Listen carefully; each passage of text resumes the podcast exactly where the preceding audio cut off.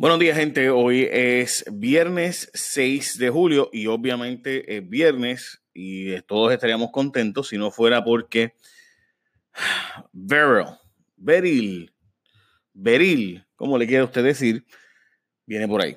Es huracán categoría 1, los mapas lo ponen al sur de Puerto Rico, bastante cerca algunos modelos eh, durante el martes, lunes en la noche, martes madrugada y atrasándose un poco que viene relativamente rápido. Lo cierto es que aunque ahora tiene vientos de 75 millas por hora, según el informe de las 5 de la mañana, se espera que vaya bajando paulatinamente y el sábado ya sea tormenta y, e incluso pueda desorganizarse un poco más. Es un huracán bastante compacto, los vientos fuertes están a 10 millas al perímetro del centro, por si acaso esto yo no lo estoy diciendo como un pronóstico mío, es exactamente lo que dice el National Hurricane Center de las NOAA en la página oficial que le puse en el link para que usted la lea por usted, porque contrario a lo que hacemos casi todos, de escuchar meteorólogos y demás, hay un sistema oficial del Servicio Nacional de Meteorología, del Centro Nacional de Huracanes, que son los que establecen toda la discusión y ponen todos los detalles de qué es lo que ellos piensan que va a ocurrir, etcétera,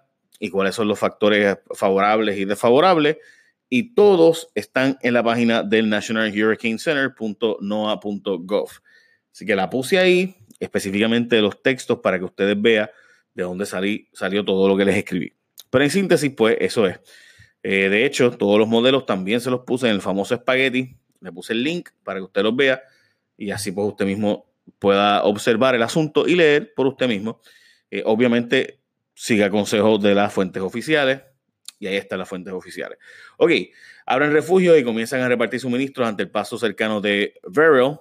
Eh, ante la preocupación de las lluvias que pueden traer el sistema, se abrirán unos 400 refugios del Departamento de la Vivienda desde el domingo. Además, se van a repartir suministros de comida y agua a 44 municipios.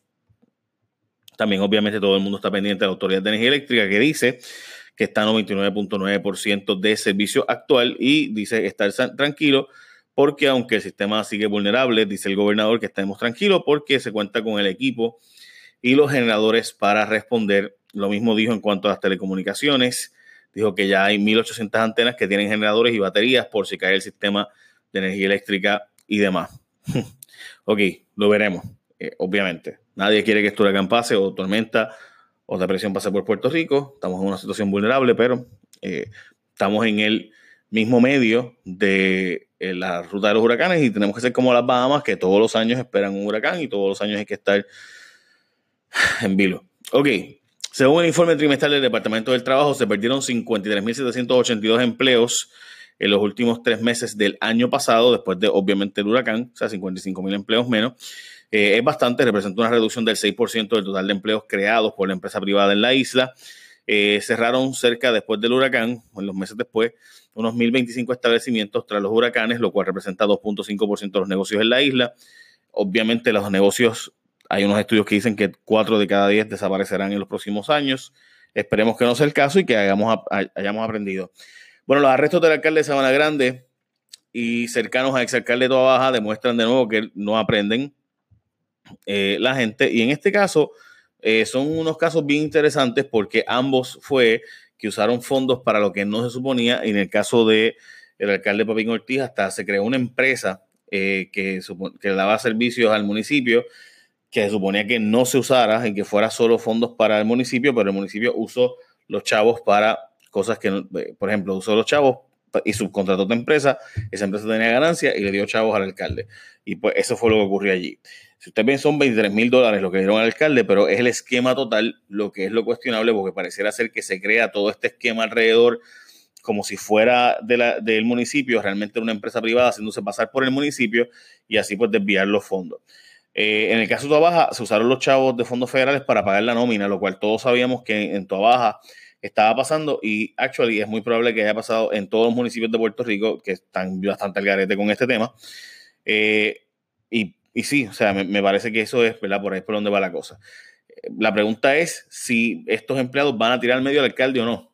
Porque si no tiran medio al alcalde, parece que no hay una evidencia directa del alcalde y que la administración estaba al garete y que todo el mundo hacía lo que le daba la gana. La pregunta es, ¿quién puede dar una instrucción de desviar fondos federales para pagar la nómina que no sea el alcalde? O sea, es, este, está fuerte que tú cojas fondos que sabes que no puedes usar para algo, lo uses para algo y que no haya sido de jefe máximo, que el jefe máximo no supiera, no diera instrucciones, está difícil de creer, pero pues hasta ahora eso es lo que ha pasado. Parece que están ablandando a estos eh, individuos para que tiren al medio del alcalde, tal y como habíamos sabido desde un principio, en la Universidad Ana Méndez y el sistema universitario quiere hacerse cargo de entrenar a las policías. La policía, esto lleva tiempo sabiéndose y se sabía que venía una PP por esa dirección.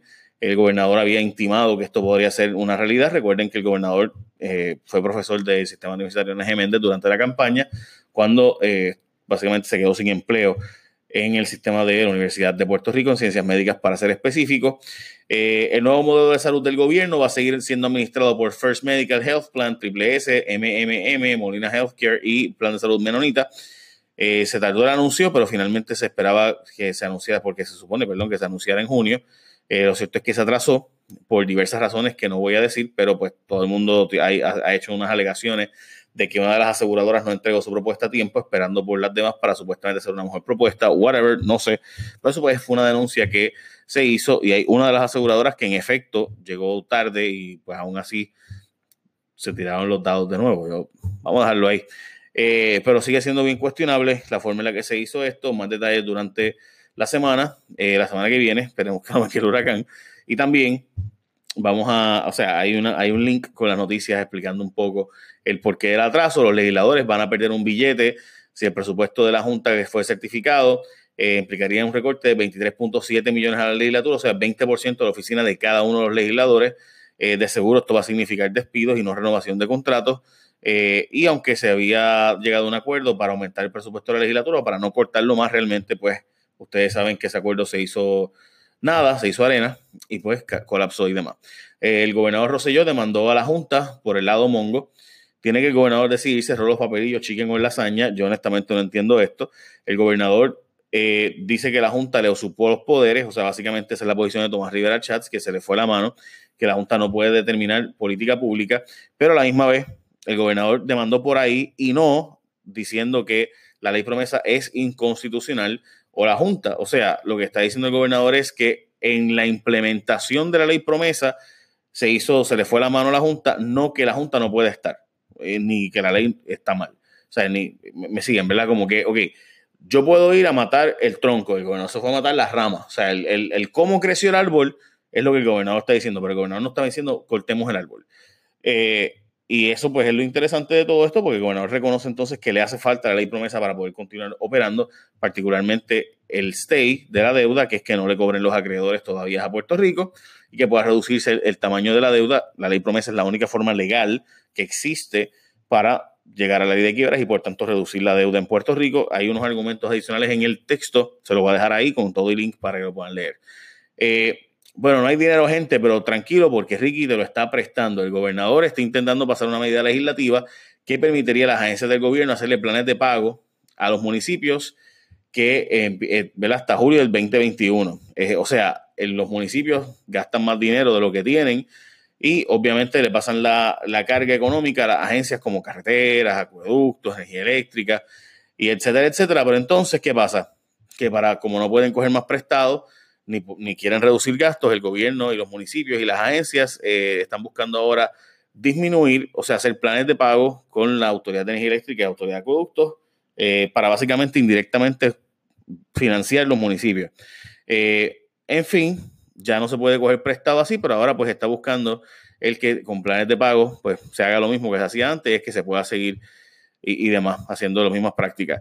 Todo hasta julio 1 del 2021. Esto es una medida que obviamente es política y el último presupuesto aprobado por el gobernador de vence el 31, el 30 de junio eh, del 2021. O sea, le está pasando esto todo al próximo gobernador si, no, si él no gana la próxima las próximas elecciones. Gente, obviamente todos estamos pendientes del huracán y todo lo demás es secundario, pero pues veremos a ver qué pasa ahí. Esas son las noticias más importantes del día. Buen día, gente. The podcast you just heard was published with Anchor. Got something you want to say to the creator of this show? Send them a voice message using the Anchor app, free for iOS and Android.